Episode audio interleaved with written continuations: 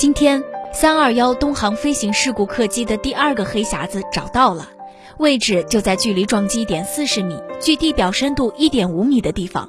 这个黑匣子已经通过今天下午一点的航班送回到了北京进行数据解读。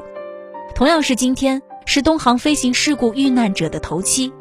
今天下午，遇难者集体哀悼活动在搜救现场举行。全场鸣笛，现场所有人员向遇难飞机方向肃穆而立，默哀三分钟，以此寄托对遇难者的哀思。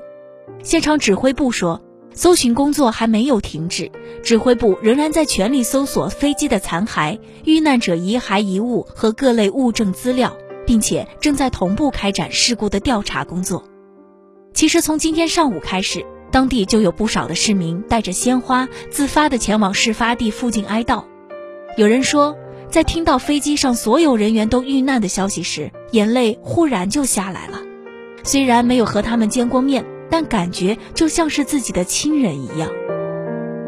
愿灯光照亮你们回家的路，愿鲜花为你们的旅程送上最后的祝福。